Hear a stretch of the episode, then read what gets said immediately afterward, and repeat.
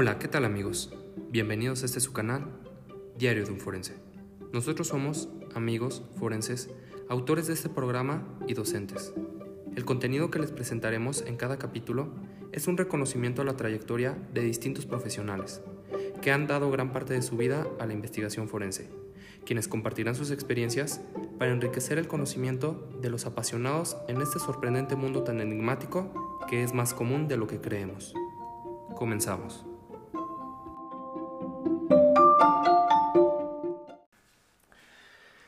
Hola, ¿qué tal? Buenas noches. Estamos una vez más aquí en su podcast Diario de un Forense. Lalo, qué gustazo como siempre. Siempre, finally, por, por juntarnos otra vez y contentos de volver a retomar las actividades. Nos ausentamos un poco, pero eh, espero que esta, este retorno sea el, el definitivo para poder continuar grabando constantemente. ¿Tú cómo has estado, Marvin? Bien, bien, mi Lalo, pues igual, chingo de chamba, chingo de cosas que hacer. Pero lo bueno que nos dimos el tiempo, de nuevo, finesito de semana, toca podcast, ya, ya tenía varios fines de semana que no hacíamos, pues es el día de hoy. Y hoy, pues el protagonista eres tú, Lalo. Hoy vamos a hablar de ti, de tus experiencias, de, de dónde vienes y qué es lo que has hecho, mi Lalo. Bueno, eh, bueno, no soy el, la estrella ni mucho menos, tampoco soy el, el ¿cómo, ¿cómo mencionaste ahorita?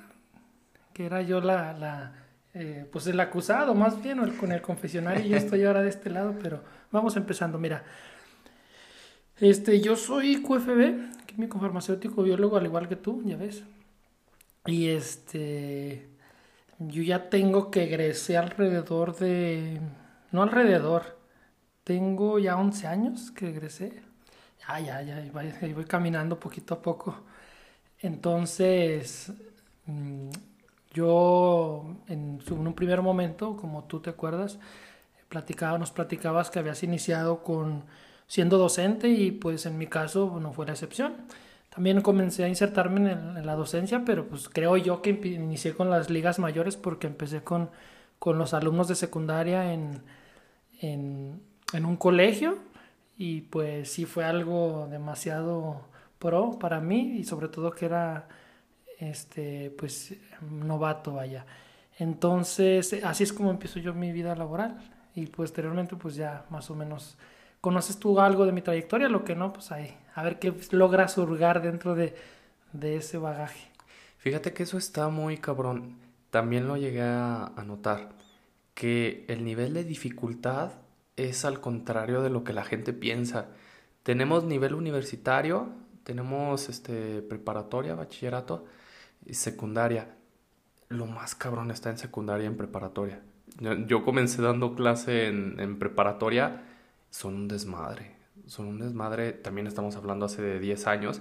De hecho, esas personas que en su momento les di clase, que yo les decía, está cabrona la vida, échenle ganas, pongan atención, o no está fácil saliendo, pues es gente que ahorita tal vez con algunos llegué a generar este, cierta amistad y ya veo que están publicando que ya son unos profesionistas de esta cabrón, con, con ganas de ponerles, ¿te acuerdas de mí?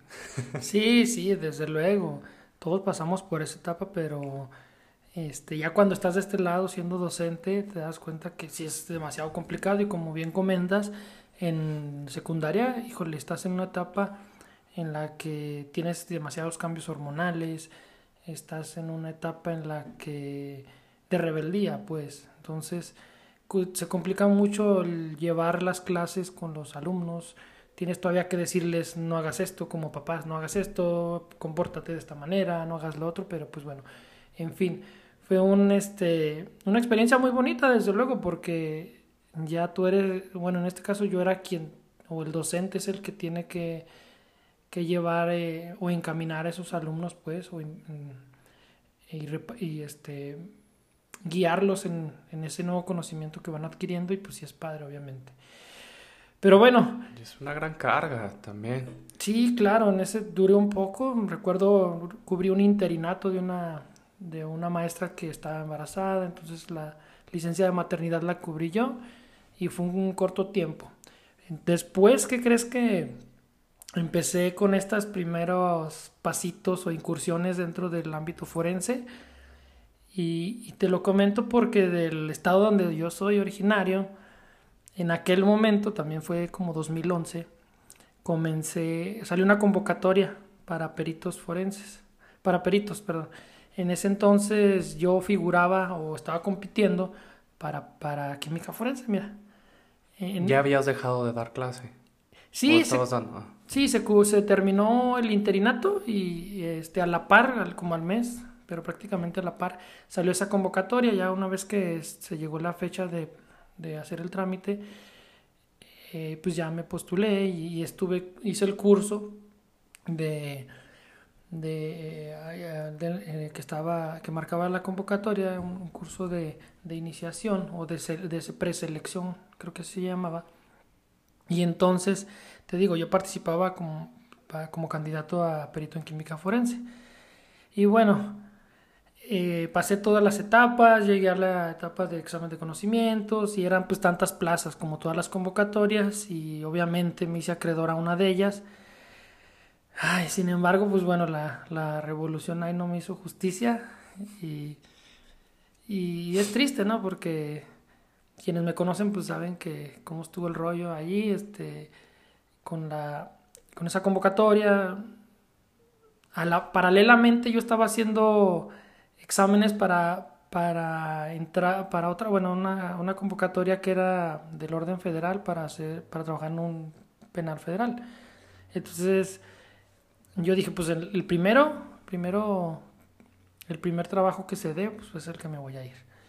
Y desde luego que así fue. Te digo, ya en, esta convocatoria para químico eh, no se dieron las cosas. O sea, ahora sí que me hicieron de agua a la plaza. No sé, no sé qué pasó, la verdad ni, quise indagar porque, pues, mm, eh, cuando me salieron con ese chistecillo, mm, resulta que quedo en el otro trabajo, entonces dije, bueno, pues yo, yo voy a hacer valer lo que dije en un inicio, que en el primer trabajo en el que quedara era en el que me iba a desempeñar y así es como comienzo mi vida, mi vida laboral ya propiamente dicho, porque pues fueron tres meses de interinato y no lo tomo como tal como mi inicio, sino en este trabajo en el penal federal porque ahí duré cuatro años. ¿sí? Entonces duré cuatro años y además eh, hemos platicado varias veces tú y yo y te he comentado que yo nunca por mi vida me pasó que yo me fuera a dedicar a esto, ¿sabes? Que yo fuera eh, mm, pues a trabajar en, en un penal federal y mucho menos que fuera perito. Jamás. Ahorita que volteo y veo, digo, bueno, creo que traía por ahí en el inconsciente una configuración que ya me orientaba ese, hacia ese lado.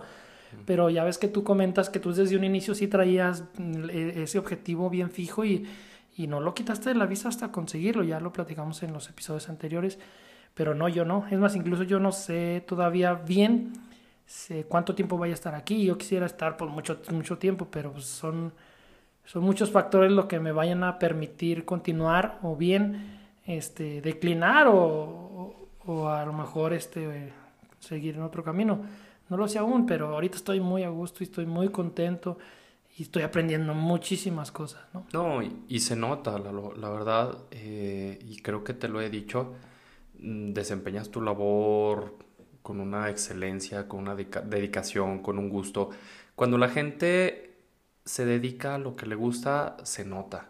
Y cuando la gente se dedica a lo que no le gusta, se nota más todavía. Entonces, eh, sí, en, ese sentido creo que, estás hecho para, para, esto. Mis respetos en ese sentido. Bueno, pero retomamos tantito, en un penal federal.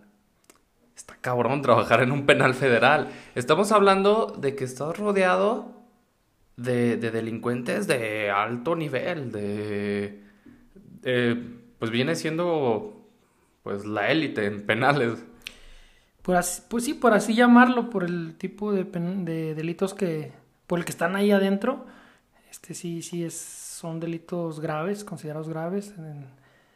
están desde delincuencia organizada, portaciones de arma contra la salud en distintas modalidades y demás.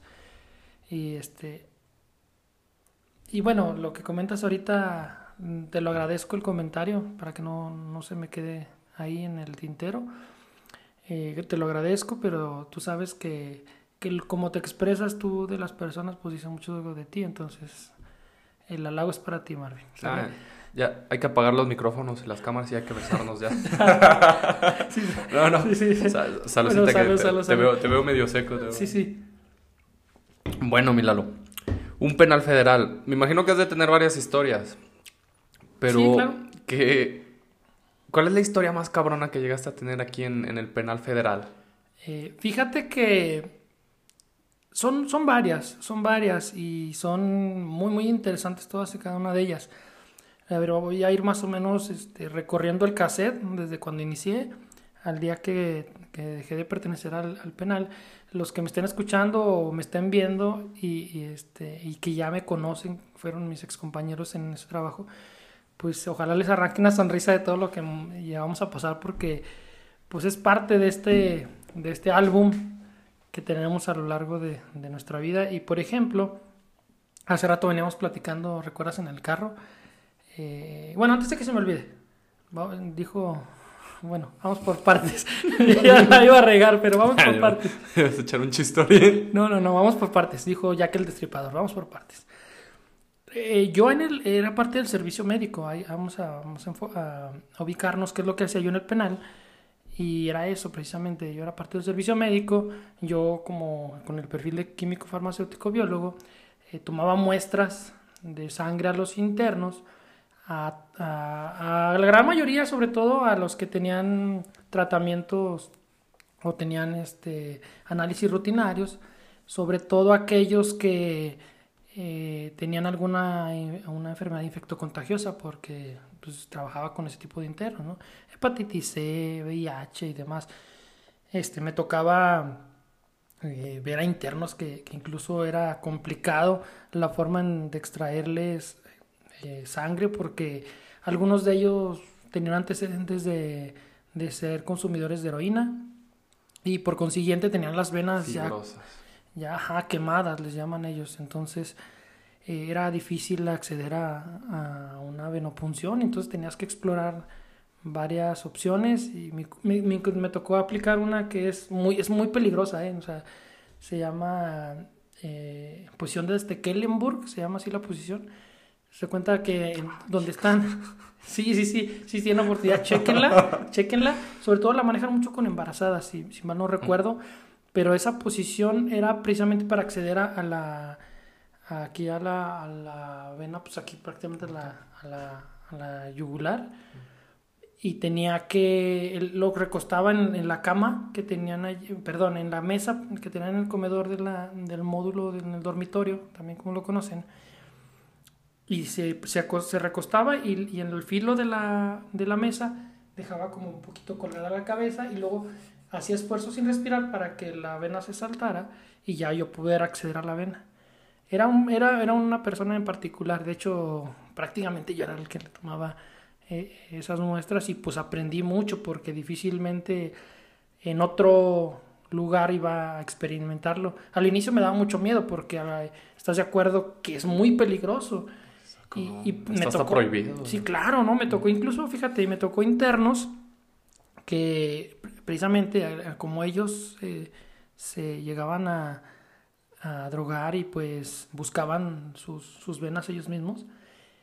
Había una vez este un interno que pues, le buscaba, le buscaba y estaba explorándolo y me dijo, mire, nos decían Doc, mire Doc, si me da chance, eh, yo me la tomo. Entonces yo traía el Vacutainer y yo dije, "Ay, Ya, yo, yo creo que por, por encima de- del QFB o, o ahí empatado, no, están los drogos, ¿eh? Para sacar sangre, ¿no?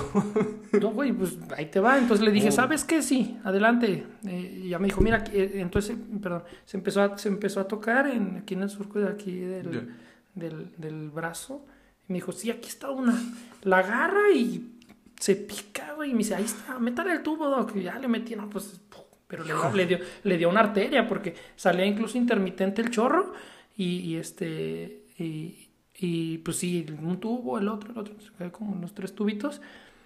Y, pero sí me sorprendió mucho cómo, cómo él a la primera le atinó, güey. Y te digo, y que fue muy profunda.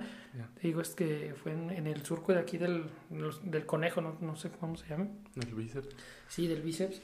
Aquí abajito hay un, hay un- sí, ay, se me fue el nombre, pero bueno, ahí se lo, se la sacó y dije, órale, está bien, vamos. Oh, Esa es una. Otra, venía platicando en el carro. Eh, por ahí una vez eh, llegaste a ver, o incluso varios han llegado a ver, eh, esta condición o, estas...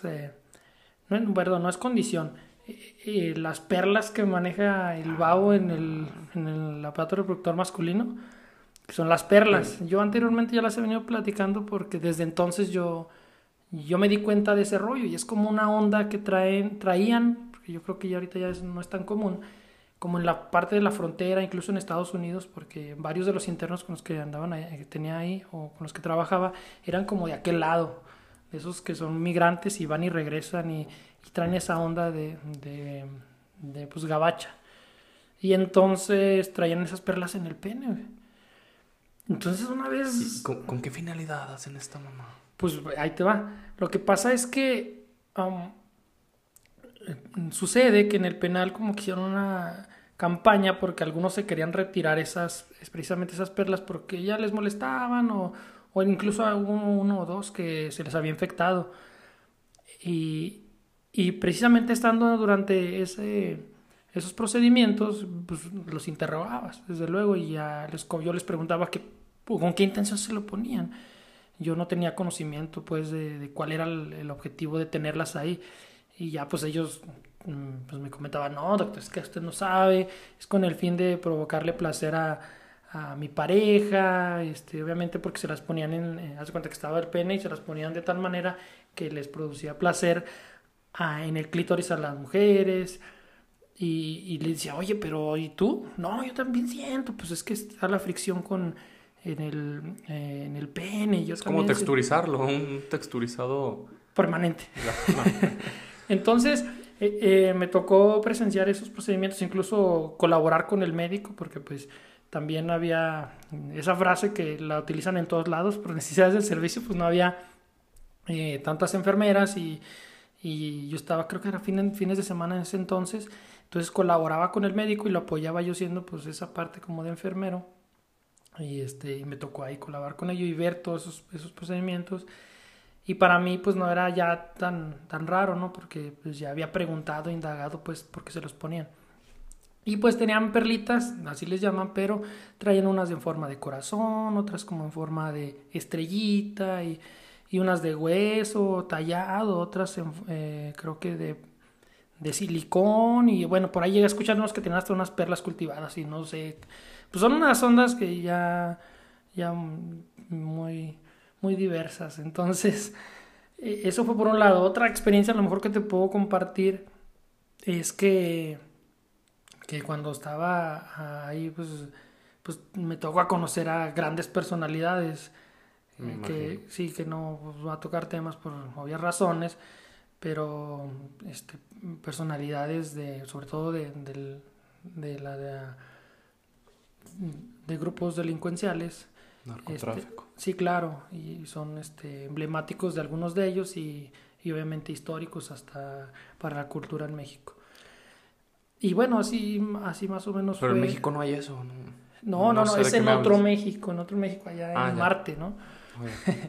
Entonces, así más o menos fue algunas de las, de las vivencias, digo, hay muchas, pero pues vamos a ir eh, caminando hacia esta parte de, de ya mi, mi estadía como perito en genética.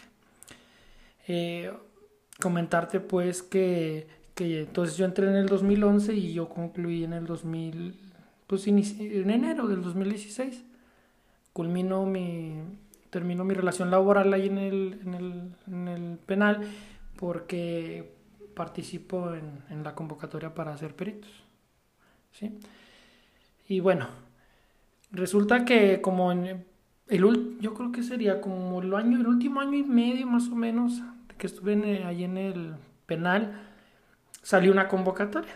Salió una convocatoria para, para, bueno, me regreso un poquito antes.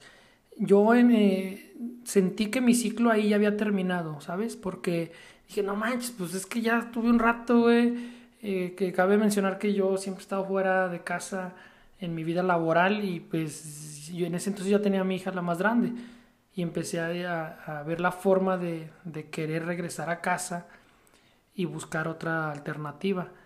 eh, de trabajo para que me permitiera pues estar ahí con, con mi esposa y con, con mi hija. Y en eso sale esa convocatoria y mi esposa me la comparte, me la comparte en Facebook, recuerdo. Y me dice, mira, chécala, eh, porque era para peritos, entonces la chequé.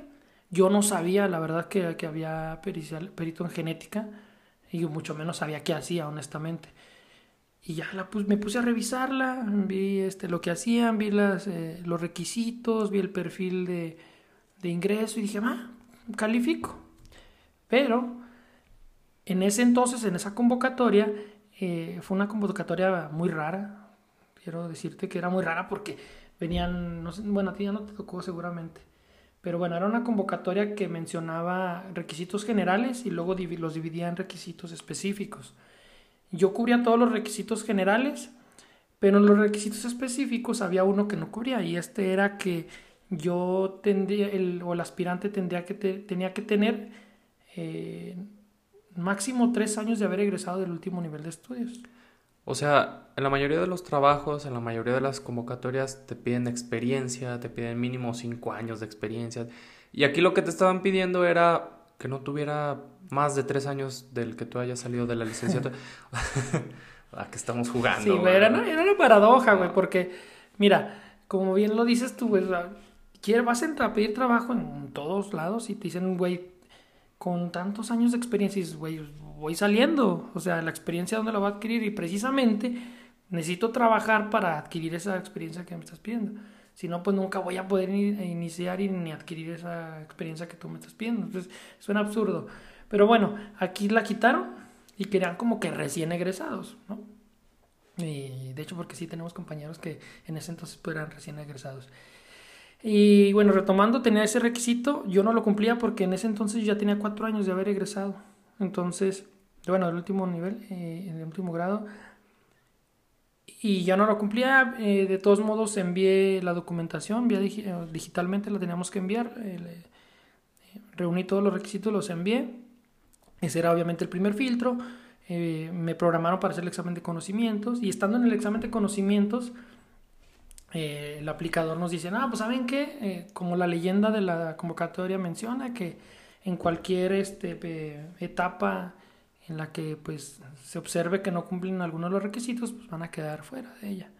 Sí, está bien. Entonces, algo, unos dos compañeros y yo, y yo no sé si hay, no recuerdo si más, pues sí, ya no, no, no cubríamos justamente ese requisito. Entonces lo mencionamos y ya nos dijo, ¿saben que Pues ya están aquí.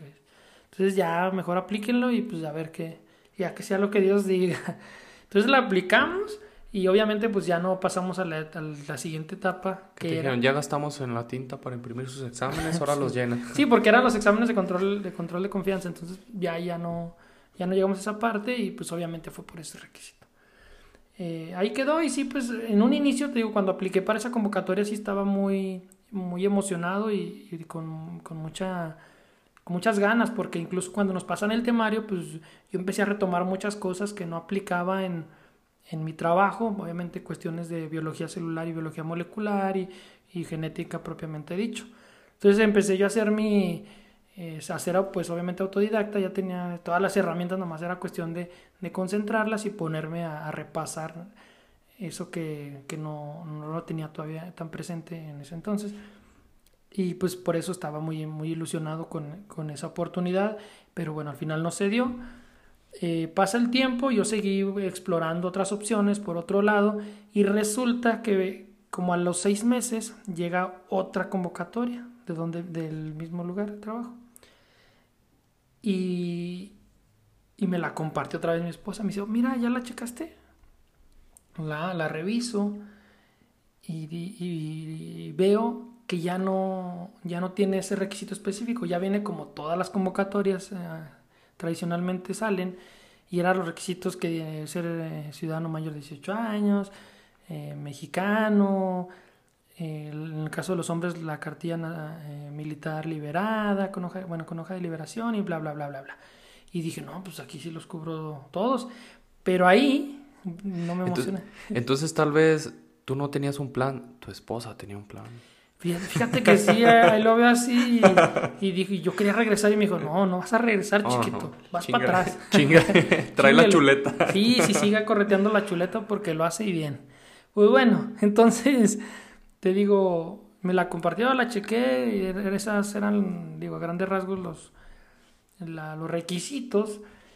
Participo en esa convocatoria y, y, ya no tenía, digo, esa... No me emocioné, dije, no me voy a emocionar porque pues me voy a volver a decepcionar.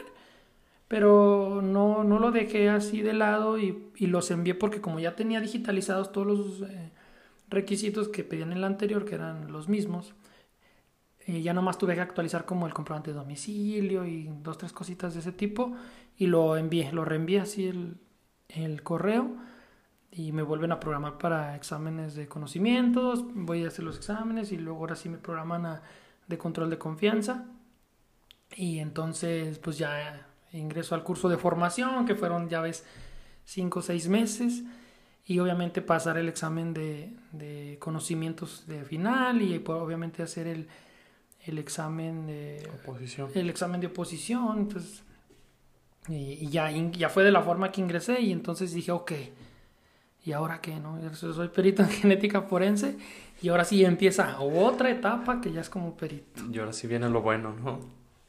Sí, sí, sí, claro. Y, ha sido una travesía muy, muy padre y, estoy muy contento de todo lo que me ha tocado ver y vivir en, esas dos etapas. Ahí. Ahora, te empiezas a desempeñar como genetista forense.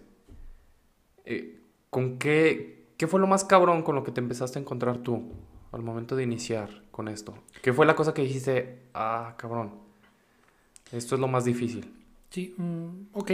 Voy a mencionar primero lo que no es tan complicado, porque bueno, sabemos, tú y yo lo sabemos, y los que nos escuchan, como perito forense, entre otras actividades, está el de, la toma de muestras, el de familiares, pues no hay tanta bronca. El de familiares que buscan, este, que buscan a personas desaparecidas. Eh, no hay tanta bronca. También tomamos muestras eh, de referencia a detenidos. Ah, aquí no me, te digo, no me costó tanto, tanta bronca porque como yo ya trabajaba en, el penal con, pues, con internos, que en una primera etapa fueron detenidos, entonces no tenía tanto, tanta bronca. Como compañeros que sí tenían un poquito de, de inexperticia, pues, porque no habían trabajado en ese, en ese pues en, ese tema vaya. Entonces eso por esa parte no, había tanta bronca. Ya cuando por ejemplo salir a campo y empezar a ah bueno ahorita salir a campo hay que mencionar ya lo hemos dicho varias veces en, capítulos anteriores que hay en, ciertos estados el perito en genética no sale. El perito este de, en genética está en laboratorio y ya sea que el, el químico o el crimi les trae todos los, los indicios al laboratorio. Acá a mí me ha tocado, pues, o con nosotros salimos a campo, nosotros vamos a hacer procesamientos, nosotros vamos a hacer rastros vehiculares, eh, rastros y todo el trabajo de campo, pues. Entonces me tocó, ahorita se me viene a la mente eh, de los que de los que me tocaron. Mi primera diligencia pues fue ir a mi casa, me tocó curiosamente ir a, a ir a mi casa a una diligencia, fue un cerezo, entonces no fue algo no tan ajeno, al contrario. ¿Tu ciudad de origen? Sí, sí, sí, fue muy, muy, muy, algo muy familiar, entonces tampoco fue muy complicado, pero esa fue mi primera diligencia. Antes no te tocó ir al mismo cerezo donde trabajabas. No, no, no, cállate. Entonces, sí, sí, fue un día lo pensé y obviamente pasó ahí por la cabeza, pero no, nunca sucedió no ha sucedido, cabe aclarar. Entonces, eh, salgo a campo y es cuando ya empiezas ahora sí a, a, se te empieza a ver la novatez, vaya, porque pues sí tienes que ir eh, aprendiendo. Incluso ahorita pues ya ves que todos los días estamos constantemente aprendiendo. Y esa, en ese entonces pues sí dije, ah, caray, porque iba con un compañero que ya sabía y, y pues vas viendo que cómo él domina pues ya eh, el trabajo de ese tipo y pues yo voy viendo a ir captando, aunque ya te venía de un curso, pero no es lo mismo ya aplicarlo pues en un caso real. Entonces, e, eso fue lo que más o menos me, me impactó de buena manera porque me gustó, me gustó, me gustó mucho cómo, cómo iba llenando ese costalito de todas esas experiencias. Y, el que, digo, hay muchos, ¿no? Pero el que me recuerdo fue uno, fue de, era de Huachicol. Digo, este tema de, del robo de hidrocarburos. Había unos detenidos y llevaban en una camioneta una jaula una jaula con un, con un contenedor de como de mil litros de gasolina, iba lleno. Pero como tuvieron un enfrentamiento en la detención con este con policía, creo que era municipal. Pero no se agarraron a, a balazos y con la gasolina ahí atrás, güey. Dije, mames, porque Valiento. Yo, yo creo que sí le dieron, güey. No, no sé qué pedo, porque llegamos y la camioneta, o sea, estaba asegurada. y, con la jaula, te digo, el contenedor arriba. Y, este, y estaba goteando, güey. Y era gasolina, obviamente. Y dije, güey, ¿qué pedo? Y obviamente como... Y, yo fumando al lado de ahí bien sacado de onda, güey. no, no, güey, no fumo, pero... Pero ni, ni menos, güey, ni ganas. Entonces, este... Como fue un enfrentamiento, pues el, la cabina pues, estaba llena de, de varias... Pre, bueno, de sangre y tenía varias prendas en su interior. Entonces, pues sí fue entretenido porque se tuvo que hacer ese procesamiento, el rastreo vehicular, obviamente. Y ese es el que, que recuerdo como de los primeros, ¿sale? Porque pues este hay, hay otros cuantos por ahí que ahorita los vamos mencionando. ¿Alguna cosa chusca que te ha pasado en, en la chamba que, que, tú recuerdes y digas, a esa vez si, si te sacó alguna sonrisa o se te haya hecho raro? Híjole, pues chuscas siempre, siempre hay, estamos incluso, eh, y, puedo decirlas diario, ¿verdad? Porque pues tratamos de hacernos la vida amena y el rato que sea agradable para, para, para mí, pues, y para los que estamos trabajando en conjunto. Sí, con todo el respeto que, se debe y donde se debe. Obviamente. Claro, desde luego. Obviamente, sabes, ahorita estamos aquí platicándolo con toda la tranquilidad y toda la el, la soltura del mundo, pero, pero no... no, estuviéramos en el CEMEFO, porque ¿por qué tan serio, químico? Sí, claro. No, no, no, desde luego. O estás trabajando en alguna fosa porque pues estás abocado a tu trabajo y además... Todo el respeto que. Claro, la, la, la, ética siempre va a estar eh, anteponiendo el trabajo de nosotros. Y lo digo por los dos porque pues, te conozco, te conozco muy bien. Y este, entonces hay algo chusco que me pasó y está ahorita que he estado ligando mi anterior trabajo y este y fue algo digno de mencionarlo en este espacio porque ahorita lo van ustedes a valorar. Resulta que en una ocasión eh, estaba trabajando yo en una, en una fosa, en esa fosa trabajamos como, digo, era una fosa, eh, no era clandestina, era en una fosa común, en un panteón. Entonces ya ves que ahorita por ley tienen que estar este, inhumados con sus respectivas este, mm, eh, perfiles genéticos. Y los que estaban anteriormente, que se habían ido a la, a la fosa común sin ese requisito, pues lo estaban exhumando precisamente para adquirir, para obtener su perfil genético y, y eh, reubicarlos. Y por los protocolos que se han ido manejando, como de la Cruz Roja, del antemortem, sí, claro. Sí, es el protocolo, por ejemplo, de, de manejo de cadáveres y la, MPM. Entonces, este, estuvieron eh, eh, trabajando en esa fosa y reubicarlos para una eventual identificación y saber en qué lugar estaba.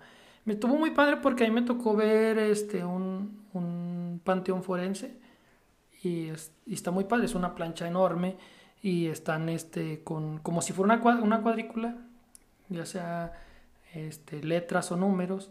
Si usas letras, como en cada letra tenía varios niveles hacia abajo, entonces era, era letra, por ejemplo, si eran 1, 2, 3, 4, 5, 6, 7, 8, 9, 10, y hacia abajo 1A, 1B, 1C, 1D, ¿me explico?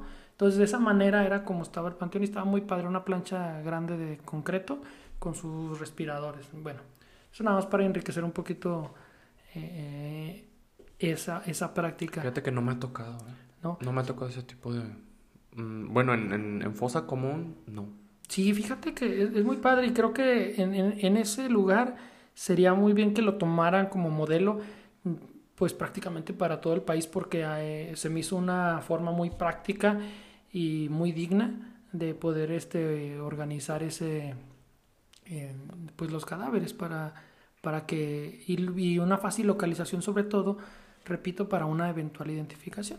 Fíjate que es un es un tema también muy interesante lo que viene siendo los panteones forenses. Eh, si es un tema que, que yo creo ahorita que lo dices como que lo apunto en la libretita para que sea un tema en el cual después algún invitado pueda venir a ilustrarnos, pueda venir a, decirnos cómo es que se lleva este proceso, qué, características, en dónde debe de estar y, tal vez el conocimiento de qué, qué, estados lo tienen, qué estados están sufriendo eh, con, en ese sentido. Bueno, eh, prosigue. Entonces, este, sí, sí estaría bien que mencionarlo y como dices, lo vamos a sacar próximamente ya ahora sí que eso es una, un pendiente que vamos a tener ahí a, la mano. Entonces, continuando, eh, ya estábamos trabajando pues en, ese asunto y fue un trabajo que duró como tres meses más o menos y nos estuvimos turnando de 15 días en 15 días los peritos. A mí me tocaron mis 15 días apoyar y en esos 15 días que duré trabajando ahí, eh, pues estábamos en el hotel concentrados, íbamos, trabajamos temprano, pero pues hacía mucho calor, y ya como eso de las 3, 4 terminábamos la jornada, y este, mm, comí, llegábamos y lo primero que hacíamos pues era comer. Entonces ahí donde comíamos, pues procurábamos comer ahí alrededor, eh, por cuestiones también pues de, de, este... ¿Seguridad? De seguridad, pues, nosotros también somos... Eh, Em, personal que, que, tenemos que cuidar esa parte de la seguridad como toda la sociedad. Eh, y entonces pues íbamos allá a comer alrededor y un día pues para no aburrirnos pues un día íbamos a un restaurantito, otro día al de enfrente, otro día el de dos locales atrás y así, para ir probando todos y este y no aburrirnos pues con comer diario lo mismo. Y un día mm, yo iba a comer eh, con varios compañeros ese, ese día un día dijimos, ¿sabes qué? Enfrente venían como unos burritos. Y me dije, oye, un día vamos, mañana vamos allá. Dije, sí, mañana, mañana sin bronca nos vamos para allá. Eh, y efectivamente, al día siguiente fuimos y yo iba con el, iba un arqueólogo, iba el de dactiloscopía e iba yo. Entonces fuimos y ya íbamos acercándonos y, y, más o menos te describo cómo estaba, era como una fondita, pero una fondita en la que tenía, era como, imagínate una L, era una L en donde de, de un lado, de un lado estaba este como el área de comensales. Entonces, y, y como en, en, el vértice pues de la L, acá abajo estaba como, como una terracita en donde tenía unas banquitas. Y ahí y, y, y, al, y, al, donde termina pues la, la L, acá abajo, se estaba o sea, como una escuadra, pues. Unas mesas y unos tubos. Ah, bien sacado de onda, güey. Ese es otro, ese es otro. Entonces estaba como la cocina. Entonces lo que unía la sala de comensales, al área de comensales y a la cocina era precisamente esa terracita. Y, obviamente tenía como un, este, como un domo. Y por el calor estaban allá afuera picando verdura. Estaba un chavo, un señor y estaba una señora. Ah, tan chinga picando la cebolla, jitomate y ese rollo. Y entonces eh, nos fuimos acercando ya cuando la vista los localizó y también ellos nos, nos localizaron. El chavo se me quedó viendo, güey. Y, y, yo lo vi y dije, ah, caray. Pues raro, es una, es una cuestión rara porque lo vi y dije, güey, como que yo lo he visto en algún lado. Pero seguramente te ha pasado que ves a alguien y dices, güey, lo he visto y, y lo confundes porque se parece a algún o como a los que les pones apodos porque se parece a alguno de los de los este de los famosos, güey, yo no sé. Fue acá tipo me miro y lo miré. Igual, me sonrió. no, pues se me quedó viendo y bueno, seguimos caminando y, pensé que nada más yo me había fijado. Entramos a, digo, al, a, a, esa parte de comensales, al área y sentándonos y me dice el arqueólogo, me dice, oye, se te quedó viendo, o sea, también él se dio cuenta, el chavo que está ahí se te quedó viendo. Y yo bromeando le dije, güey, pues con, que no le deba nada, güey, no hay bronca. Pero yo por dentro dije, güey, es que ya a mí también se me hace conocido, ¿no? O sea, yo seguía regresando el cassette a ver por qué se me hacía conocido. Y no, nada más no, no lo podía ubicar dentro del archivo que dentro de mi procesador, güey, no lo pude ubicar, güey. Y dije, no, pues no sé. Eh, eh, nos toman la orden, comemos y ya cuando nos traen la, eh, la cuenta, este, no sé a qué entró a esa área el, el, chavo este que cocinaba, porque pues era el cocinero. Y me dice, ya usted lo conozco. Y dije, madre, entonces sí, sí, nos conocemos, ¿verdad? Pero dije, güey, ¿de dónde? Entonces le dije, sí, le dije, ¿de dónde? ¿De dónde me conoces, güey? Y ya me dice, de... Dijo, tú vivías en tal lado, ¿no? Tú eres de tal lado. Y yo dije, híjole, no, le dije, yo no soy de ahí. Pero dijo, bueno, ok. Entonces eres de... Trabajaste en el penal tal. Y ya cuando me dijo eso, de hecho cuando me preguntó primero la ciudad en donde era y que le dije que no, dije, así, güey. Hizo clic todo, güey, hizo match con, con Codis, en la base de datos, dio match y dije, sí, ya sé dónde lo conozco. Pues era un interno. Ya. Cuando me dijo, ah, en tal, de tal pena, le dije, ah, ya sé quién eres. Me escapé ayer. sí, güey, me, me evadí ayer del penal, güey. No, este, dije, ah, ya sé quién eres. Y hasta me acordé del nombre, güey. Dije, ah, eres fulano de tal, fulano, porque es tanto el... Y tienes tantas perlas. Ah, no, no, güey. No, de hecho no, güey. Oye, hay que aclarar lo que no era de los... ah, te mamaste. No, no, no era de los de las perlas, güey. Y este... Pero sí me acordé del nombre porque te acuerdas de casi todos los internos y por nombre y apellido, ¿eh? Y este, al igual que ellos se acuerdan de uno, porque pues yo no llevaba, yo por ejemplo ahí llevaba barba y bigote en el penal y siempre estaba rasurado y nunca, pues no pensé que me fuera a reconocer. Y si le dije, oye, ¿por qué me reconociste? Y a mí dijo, no, pues es que, dijo, ah, pues ya ves. Pero no, o sea, güey, conocen hasta la forma en que caminas, porque si tú prestas atención, por ejemplo, en nosotros en, ahí en el, en el laboratorio, cómo caminamos cada uno sin ver, sin vernos, y prestas mucha atención en la forma de caminar, sabes quién es cada uno de nosotros. La cadencia. Sí, sí, la cadencia, uno arrastra un pie, otro como que lo azota, otro este con los, las puntas, otro con los talones. ¿Sí me explico? Entonces, nada, pues obviamente ellos tienen todo el tipo del mundo para estarnos examinando. Fíjate que eso me pasaba mucho cuando era pequeño con mi papá. ¿Sí? Siempre la, la manera en la cual él caminaba y llegaba a la casa, pues es que le azotaba los pies. Mi jefe no, no, no sé por qué, por qué lo hacía así. Pero yo de chiquito, cuando, cuando mi papá, porque hizo, hizo un posgrado, bueno, tuvo que sacar como dos veces la, la licenciatura por una... Es, es maestro de educación física. Y después cuando hizo un posgrado, como no lo hacía en la ciudad donde vivíamos, llegaba luego en la madrugada. Pero pues uno de morrito es así como que pues no andas al pendiente, o sea, como que mi papá o mi mamá. Y escuchaba mucho y, e identificaba cuando, cuando él llegaba por el, la, lo, el ruido que hace al caminar. Sí, sí, sí. Y de hecho, pues si pueden hagan ese ejercicio. Yo en el trabajo lo he hecho, ¿eh? Y sé cuándo es cada uno de, de, ustedes. Porque como ya ves que a mí me da la espalda la, en la puerta. Entonces entran y, y sin voltear lo he hecho muchas veces ejercicio y sé, sé quién es por la forma en que camina cada uno. Y aparte el tipo de calzado que traen cada uno. Ah, tú ya pensando como reo ya. Güey, es que eso era una de las reglas ahí, güey, que o sea, quieres este eh, como prever cosas o prevenir cosas que sucedan, piensa como ellos, porque este más o menos te, digo, es difícil, pero tienes que andar más o menos en, en, en su misma sintonía para poder este, adelantarte a lo que pueda suceder. Y sí, o sea, más con los custodios, porque también te digo que lo que me di cuenta, que el mío ubicó, pues, el interno que te digo que vi, y ya le pregunté, oye, pues, ¿qué onda? ¿Acabas de salir? Sí, pues es que salí por un beneficio de liberación anticipada y la madre. Ah, órale, está bien. Menos mal, ¿qué, le dices? no, pero este, a final de cuentas, yo no representaba en el penal una, ninguna figura de autoridad. La figura de autoridad pues, siempre se sabe que está representada por el custodio, el que trae el uniforme de policía.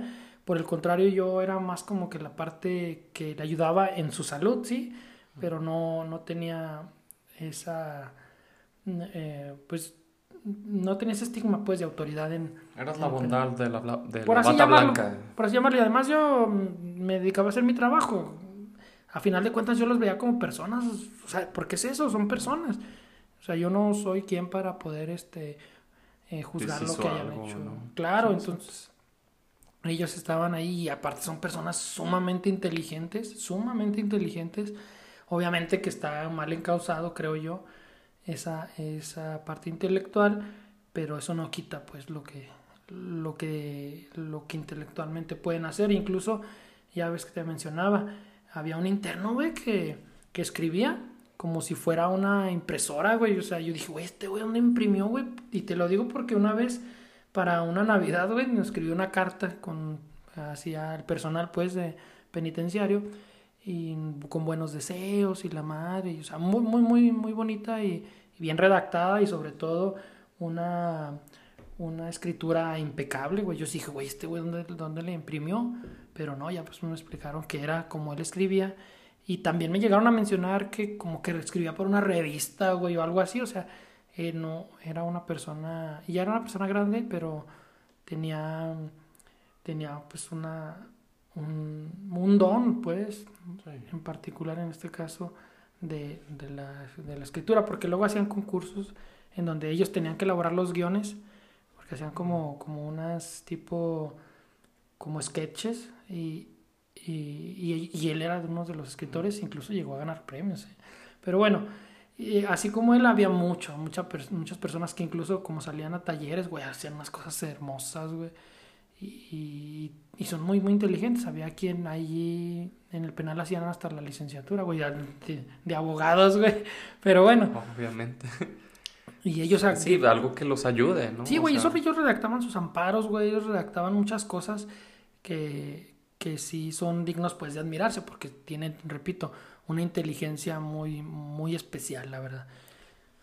Fíjate que da, da mucho gusto escuchar esto, porque por lo regular lo que sueles escuchar o la información que llega a uno es mm, llegan a la cárcel, llegan a los penales a echarse a perder más de lo que estaban afuera. Y, me da gusto el, escuchar esto y sobre todo el pensar que en estos años que han pasado esto ha venido mejorando y ojalá con el paso del tiempo no se quite el, recurso para, generar ese bien, para generar realmente para lo que están hechos los penales, las cárceles.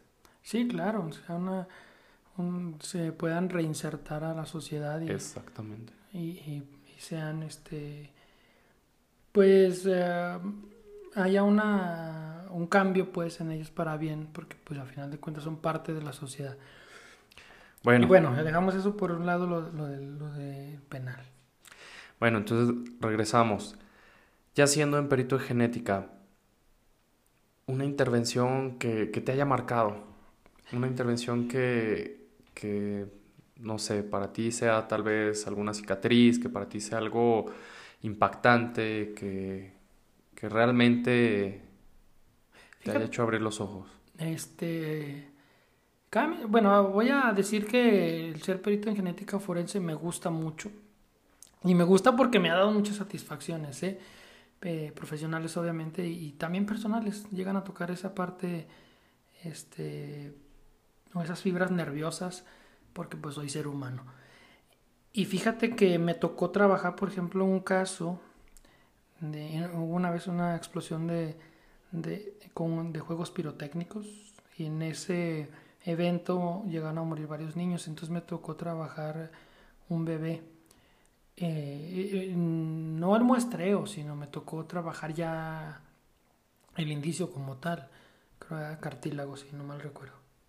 Eh, bueno, el hecho es que sí, pues sí me pegó mucho porque pues era un bebé y, y, pues güey, el hecho de que sea un bebé te mueve mucho y, y eso fue lo que hizo en mí y por eso lo tengo muy presente ese caso. Y me acuerdo mucho de mi primer, em, de mi primer dictamen ya como, como perito en genética y, ya en forma. Fíjate que mi primer dictamen también lo tengo muy presente porque fue una identificación.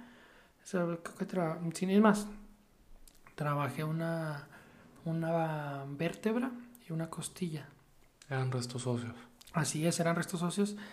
Y era una mujer una mujer y, la, y, se, identificó. Y, y, me fíjate que me, me quedó muy grabado pues por esto que te platico, pero además nunca lo he dejado, nunca salió de mi cabeza precisamente por lo que representa y lo, las cosas de la vida, ¿no? El vaivén. Posteriormente ya nos tocó trabajar con ese eh, SMP eh, otros asuntos. Creo que era una fosa también. Y cuando fue a recoger sus indicios, sus, sus, restos óseos y fue a recoger, digo, o sea, fue mucho después, y fue a recoger todos esos dictámenes, este, platicando con él, este, yo me acordé que mi primer dictamen que te estoy platicando, eh, precisamente era, lo había trabajado con SMP y le, le platiqué, le dije, ah, mire que fíjese que a mí me tocó así, este, trabajar, este, un asunto así, así con usted y resulta que fue de esta manera. Y me dice, sí, sí sé, sí sé qué asunto es. ¿Y qué crees que me empezó a platicar cómo fue ese, asunto? Y pues te lo platico de una vez. Resulta que esta niña, bueno, esta mujer que se identificó, y digo niña porque él me mencionaba el MP que tenía como 16 años, eh, fue, la desaparecieron. Eh, ella no tenía absolutamente nada que ver, pero andaba con una, también más o menos de su edad, no, es que no recuerdo si 14 o 16 años, pero para el caso están, o sea, niñas. Entonces eh, andaba como que con la amiguita y yo creo que otra más. Eran como tres o cuatro niñas. Pero una de ellas creo que andaba con, con alguien de un grupo delictivo y creo que creo que salió como con, con alguien más y pues como que fue ahí un problema como de faldas y, y las o sea la desaparecieron a la niña o sea, con la, la que era novia pues del, del, del, sicario, por así llamarlo, y a, la par se llevaron a las otras dos, tres niñas que andaban con ella. Entonces esa fue la forma que, que sucedió y, y, como me lo platicó pues el, el, MP, dijo, no manches, que es algo muy triste.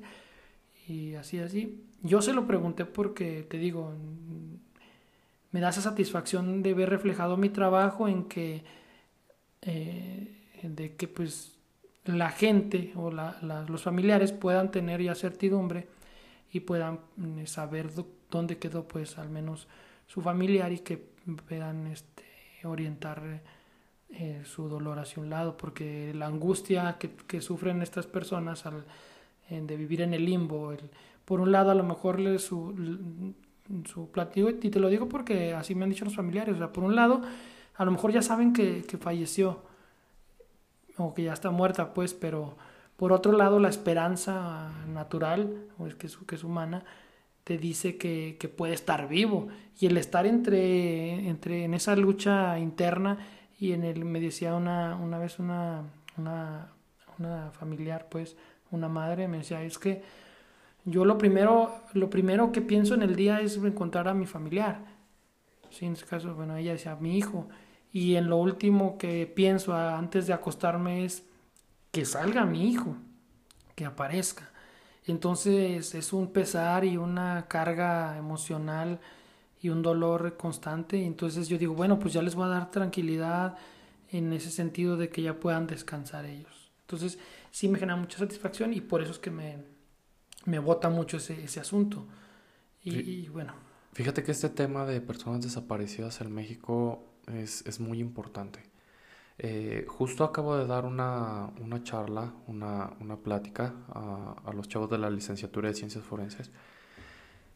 Y el ver las estadísticas, el ver cómo ha ido aumentando, cómo con el paso de los años, en vez de que se empiece a generar un control, haya un descontrol en este sentido.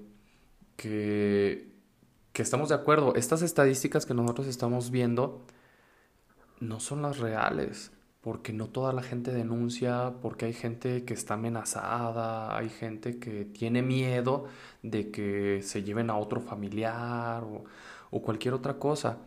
Eh, es un tema muy importante la, la, identificación.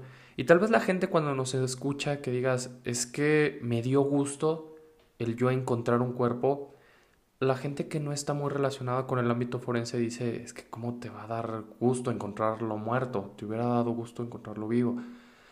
Al final de cuentas es por el área en la que estamos y es porque también hemos visto el sufrir de esas personas que están buscando día a día, como tú lo dices, una vez fui a una toma de muestra, eh, me encontré con, con una persona activista muy amable, muy respetuosa, la cual está buscando a su hijo desde hace tres años. Y cuando yo le pregunté a qué se dedica, señora, ella volteó y me dice a buscar a mi hijo. Sí, es algo muy duro. Y, sí, fue algo que, que se, se, me enchinó la piel y yo, excelente, tomé la muestra y, y bueno, es algo que, que eriza la piel y, y, esa misma gente, como tú lo dices, te lo agradece, quiere, quiere darle descanso, quiere darle este, santa sepultura o, o dependiendo de la religión, lo, lo, que proceda, a su familiar. Y, y sí, con, concuerdo contigo, el, momento en el cual una persona que lleva años buscando a su familiar y que tú con tu trabajo puedas darle también ese descanso a esa persona, bueno, o sea, si no fuera por eso y los días de quincena, pues qué, ¿qué haría uno? sí, sí, sí, o sea, es, es, es, un tema muy complejo y muy delicado, desde luego, pero pues también se tienen que, que platicar este tipo de situaciones porque es la cruda realidad en la que nos enfrentamos día con día. Y digo, ese, ese para, por un lado, es esa experiencia. Y bueno, voy a platicarte otra, otra experiencia también. Es, eh, es muy una experiencia eh, profesionalmente muy buena y tiene una parte como medio chusca, ¿no? Este, y no digo, soy QFB, no, ya ves que me decías, no, ¿qué eres? QFB, este, químico fornicobiólogo, digo, güey, no, soy, soy cómico, cómico, cómico pero bueno, o sea, porque ahí va. Este, una vez fuimos a trabajar una, esa fue una diligencia express, o sea, muy, me, me refiero a express porque fue un trabajo arduo. Esa vez trabajamos dos días, día y noche, nada más dormimos como tres días una noche y como dos otra noche. Y estuvimos trabajando este, casi, casi de, de, ¿cómo dicen? De gallo a grillo. Entonces, estuvimos, fue, fue una muy pesada, pero muy enriquecedora. Y te comento por qué. Porque esa vez trabajamos como 36 o 38 cadáveres, más o menos. Y era... Pero esa vez vimos cadáveres pues que habían sido calcinados, otros un ahogado, otro que estaba embalsamado, este, un, uno fresco. Eh, fresco, bueno, los que no menos saben, de 24, 48. tienen menos de 24 o 48 horas, depende de las, de las condiciones de conservación, sobre todo térmicas, o de temperatura más bien dicho. Entonces, eh, había osamentas, había este... Mmm, ya dije ahogado, bueno. Total que era una infinidad de casos de lo que te puedes encontrar en, en, en todas, en, pues en varios lugares, porque a final de cuentas estás de acuerdo que en ningún caso, digo, esto es lo, lo interesante de aquí y en todas las áreas, ningún caso es igual. No. Aunque decías, pues se parece, pero no es igual. No. Nunca va a ser igual. Y eso te permite estar evolucionando constantemente y aprendiendo muchas cosas. Y, y, y, nunca te aburres, o sea, nunca te aburres, me refiero pues a la parte laboral, porque estás aprendiendo muchas cosas y estás eh, eh, investigando otras para poder hacer tu trabajo, porque a veces te enfrentas eh, con, con, unos obstáculos o con problemas que tú tienes que sortear y que tienes que buscar la forma de solucionarlos y obviamente es otra, otra experiencia la alcancía porque, porque lo solucionas y con algo que a lo mejor todavía no estaba dentro de un protocolo, dentro de técnicas, por ejemplo, de, de llámese de extracción, llámese de, de pues sobre todo de extracción de ADN y demás, en nuestro caso. Entonces, pues ya trabajamos ese, esa vez y estuvimos pues obviamente muy, muy ocupados y terminamos muy muy cansados. Eh, para esto pues no, terminamos y pues órale, nos tenemos que ir en el avión. Terminamos como a las 3 de la mañana, nos fuimos a dormir dos horas y dos horas y media y el avión salía a las 7, güey. Pues bueno, salimos en chinga, güey Fíjate que eh, eso es muy, es muy común cuando la gente, o a veces me pasaba antes, ahorita como que ya siempre me veo puteado, pero, pero antes cuando no, salía de guardia y e iba a dar clase y así de, profe, viene de la fiesta, ¿no? Y, y, creen que a veces las ojeras, que el cansancio de uno es porque se la pasa poca madre y se la pasa en el desmadre. Tiempo quisiera uno a veces para, para eso, ¿no? Y cuando tienes tiempo libre, ¿qué es lo que haces? Nada, te acuestas y a ver series, a, a lavar ropa. sí, sí, sí, sí, sí, pues es que si no lo haces tú, ¿quién lo va a hacer? Por eso te dejó la vieja, güey, ¿sabes? no, entonces... No, lo quiere hacer. entonces, pues ya terminamos, te digo, como 2, 3 de la mañana más o menos. Fuimos y nos dormimos. Llegué, llegué y no te voy a mentir, güey. No sé si me. Eh, llegamos al hotel, pues no, no sé si me bañé, güey, la verdad. Según yo sí. Llegué, me bañé y me acosté, güey. Pero no mames, venía, iba bien cansado, güey. Y ya, ya nos levantamos, te digo, el avión salió a las 7 de la mañana. Entre los que se quedaron dormidos, güey, los que iban bien cansados y los que no se bañaron y sí se bañaron y córrele y ándale y llegamos barridos, güey, el avión ya se iba a despegar, iba a despegar, güey. Entonces, eh, bueno, una ligera pausa. Eh, nos habíamos quedado en que andaban en chinga, se fueron a descansar nada más una o dos horitas, algunos alcanzaron a bañar, otros no. Que bueno, tú y yo sabemos que cuando pasas suficiente tiempo con, con cuerpos, este, aunque te bañes. Sí, güey. Te quedas impregnado, las mucosas te quedan impregnadas, entonces tú todo lo que huelas huele a, pues a cadáver. Entonces, y, y yo creo que pues, en, los, en el cabello, güey, y pues, te quedas impregnado, güey. Entonces ya llegamos barridos, güey, te digo, hicimos esa maniobra para que nos dejaran entrar a, subir al avión. Güey, no es, no es mamada, güey, o sea, ni es broma. O sea, subiendo al avión, cierran la escotilla, güey, y vámonos. O sea, y vámonos nuestras cosas arriba, güey. O sea, el, el, material de trabajo y la ropa sucia, güey. No, güey, yo me senté, güey, en, el, pues, en el asiento que, que, me tocaba, güey. No iba aún así al lado de mis compañeros. Y me quedé dormido, güey. O sea, pero antes de quedarme dormido, güey, ya este güey, todavía iba ascendiendo el avión, iba en ascenso, güey. Y pues empezaron, güey. Empezó el, los pasajeros. Ah, que huele bien feo y que la chingada. Y así, güey, o sea, dijeron, no, es que eh, por ahí alguien dijo, güey, es que huele a muerto. Güey, no se equivocaron. y, ajá, y si supieran, güey. Yo no dije nada y, sí me daba pena, güey, obviamente, pero era más mi cansancio y el sueño, me quedé dormido, güey. Pero sí, güey, iban, iban quejándose porque, pues, no, no, no andaban, no andaban perdidos y olía muerto, pero éramos nosotros, güey, que habíamos estado trabajando con tantos cadáveres y por tanto tiempo. Eh, eso fue en un semefo, entonces eh, esa fue la, una, una, anécdota pues muy chusca y, muy, muy particular porque pues este sí yo dije ay güey yo creo que ni se imaginan no güey a lo mejor dicen que algo echaba a perder güey no sé güey pero la verdad es que olía a cadáver sí.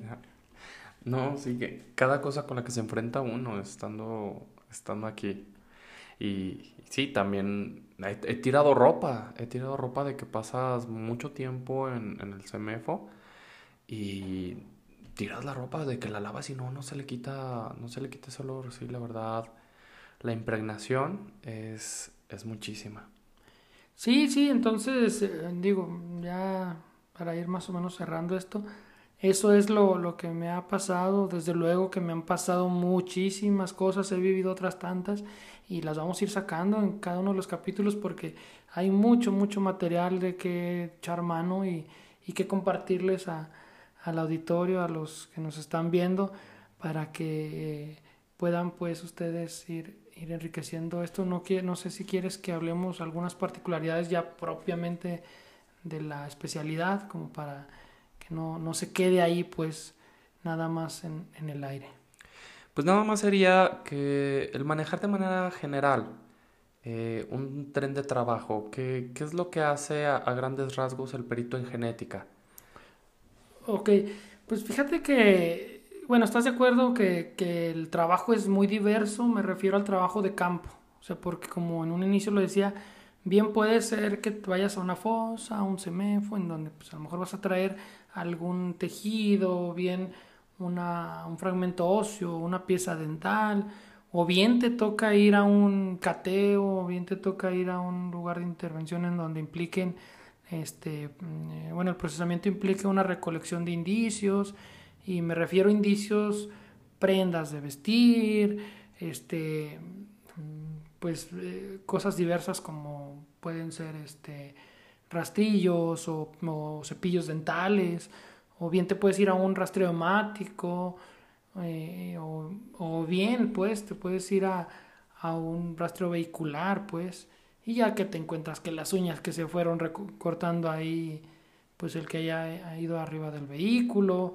o las botellas de agua en donde iban ingiriendo este, eh, agua u otras bebidas. Entonces es, es, muy diverso.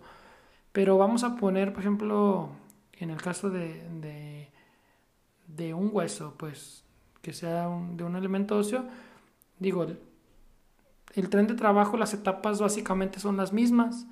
Nada más va cambiando, pues, las, a lo mejor las técnicas de extracción que utilizas, o bien, o, ahorita vamos a ir platicando, de acuerdo pues, a, la naturaleza pues, del indicio. Pero, por ejemplo, en el caso de, un hueso, igual y en otros capítulos vamos agarrando otro ejemplo para, para ir este, más o menos este, presentándoselos aquí a, al público que nos hace favor de acompañarnos.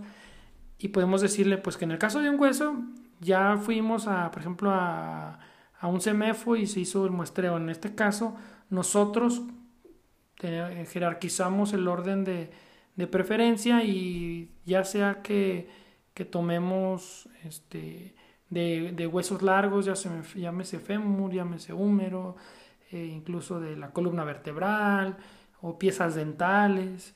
Entonces, eh, si vamos a mostrar un hueso, que es el ejemplo que ponemos, pues lo hacemos con una, con una sierra oscilatoria, una sierra eléctrica bueno, pues no digo marcada, pero bueno. Es una sierra oscilatoria, de tipo oscilatoria, y, esa sierra, pues hacemos el corte, nosotros lo llamamos corte en ventana o media caña, porque efectivamente pues, está el, hueso y nomás este, tomamos así que una, la, mitad del hueso, y por eso se llama media caña, y, ya la, se hace el procesamiento, pues, se embala, se, se sella, se identifica, aquí este, de dónde fue tomada y bla, bla, bla, y se, se lleva su registro de cadena de custodia, lo, se lo entregamos al policía, el policía lo traslada al laboratorio para el análisis, este, ya cuando llega al laboratorio, eh, pues se, recibe, en el caso de nosotros le asignamos una clave de muestra y le asignamos una hoja de, mm, un formato pues de recepción en donde viene su clave de muestra y esa la va a acompañar ahora sí que como si fuera la trazabilidad dentro del laboratorio. Esa la recibimos, entonces se pone a, en el caso del hueso, hay varias técnicas para poder hacerlo, vamos a hacer que la orgánica, ¿no? Porque que es la, la básica, pues. Entonces, se hace un pretratamiento en donde lo que queremos es, eh, pues, mm, digerir o obtener, o digerir o disolver el, hueso eh, para poder obtener ADN esto lo hacemos, ¿cómo lo hacemos? Pues hay que pulverizar el hueso y ya nos, nos valemos de varias también herramientas, ya sea con, una, con el mismo bisturí raspando, con una lija, con, eh, con un taladro con fresa, con el incluso el bueno este el rotomartillo o el, el tipo el tipo Dremel que es una pieza de alta velocidad o bien con el freezer que este es un equipo de sí, freezer ¿verdad? que es un equipo de, criogénico, pues funciona como con nitrógeno, con líquido. nitrógeno líquido. Sí, pues bueno, ya nada más, eh, te digo, mm, para terminar, este, se hace la extracción de ADN, luego platicamos a detalle que, en qué consiste. Ese ADN pues lo cuantificamos para ver más o menos la calidad que tenemos de ese material genético y lo amplificamos, hacemos miles de copias de las regiones que nos interesan y posteriormente la pasamos a, a genotipificación, es decir, a caracterizar eh, los, los eh, el ADN pues en, en, los marcadores genéticos pues que, que, estudiamos aquí, que tienen una aplicación forense y ese perfil genético o ese código numérico lo enviamos a la base de datos y digo, este código numérico es como el número, yo siempre hago, hago la analogía que es como el número de serie de un vehículo que es único para cada individuo en este mundo y es único para, para los mismos. Entonces, eh, mi perfil genético no va a ser igual a nadie en este planeta, excepto, bueno, cabe mencionar, eh, yo sí tendría, porque yo soy gemelo univitelino, entonces conmigo sí, si estuviera mi hermano. Entonces, eh, en ese caso sí, En otros casos no. Y hay dos, tres excepciones, entonces habría, esas son las menos. Entonces, de manera general, somos únicos, eh, no ingresarían a la base de datos y verían, por ejemplo, si en mi caso, normalmente en los huesos, pues es se confronta con, la, con los pedigrís o los grupos familiares que buscan desaparecidos y veríamos si hay una relación de parentesco. Eh, a grandes rasgos esa es como el trabajo para este ejemplo en particular, vaya. Perfecto, Milalo. Eh, no sé si quieras agregar algo. Pues nada, lo mismo de siempre que nos digan en las redes sociales, en DDF, Diario de un Forense, este es su canal y espero que nos sigan y va, vienen muchas cosas muy, muy buenas. Y, es lo que te iba a decir, Milalo. Nuestro siguiente invitado. Ahora sí, empezamos lo bueno. Dejamos de aburrirlo con lo, con lo nuestro. Y ahora sí, se viene la gente que nos duplica en años de experiencia, nos triplica. Gente que consideramos que son unos monstruos en esta área. Eh, monstruos. Entonces, ¿Qué especialidad te gusta, Lalo? Que, que venga después. Híjole, me Quien pueda. sí, me gustarían todas. Tenemos, hay, varias en Tránsito terrestre, medicina forense. Medicina forense, tenemos este, incendios explosivos, ahí tenemos balística, tenemos también documentos cuestionados o grafoscopía, como le dicen. Entonces, eh, esos son los que se vienen en puerta y espérenlos próximamente. Eh, estén atentos y, y en serio, vamos a estar aprendiendo mucho, enriqueciéndonos eh, de todos estos temas y la verdad es que es más común, es más común de lo que creemos, en serio. Perfecto, Minero. Pues muchas gracias, Lalo, por tu tiempo. Este, como siempre, un gustazo. Qué gustazo dices tú, qué detallazo digo yo. Y esto fue Diario de un forense. Muchas gracias. Saludos.